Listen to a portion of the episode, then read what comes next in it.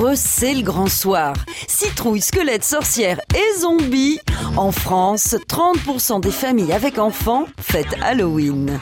Halloween, moi je pense que c'est une fête qui tombe bien parce que fin octobre c'est un mois hyper triste. Donc le fait de fêter ça, ça, ça met un petit peu de baume au cœur. euh. 1850, l'année où la peur s'est transformée en citrouille. À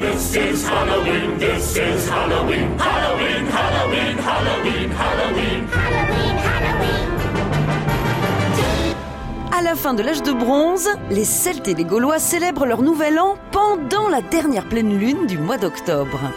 C'est le top départ pour une semaine entière de sacrifices rituels et d'orgies où l'hydromel coule à flot. On fête le début de l'hiver, mais aussi la paix entre le monde des morts et celui des vivants. Cette tradition se transforme et trouve sa place en 835 grâce au calendrier liturgique chrétien. Les saints sont fêtés le 1er novembre. Pour Halloween, ça sera la veille, le 31 octobre. C'est une révolution.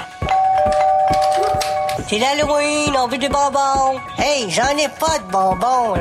Dans les années 1850, les Irlandais qui fuient la famine débarquent aux États-Unis avec leurs contes et leurs légendes.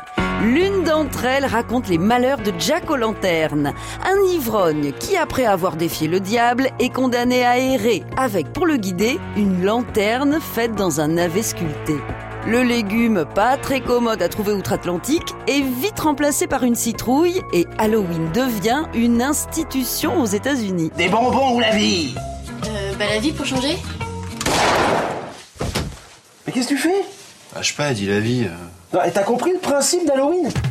L'an dernier, un site internet de costumes a mis en vente pour Halloween un déguisement d'Anne Frank.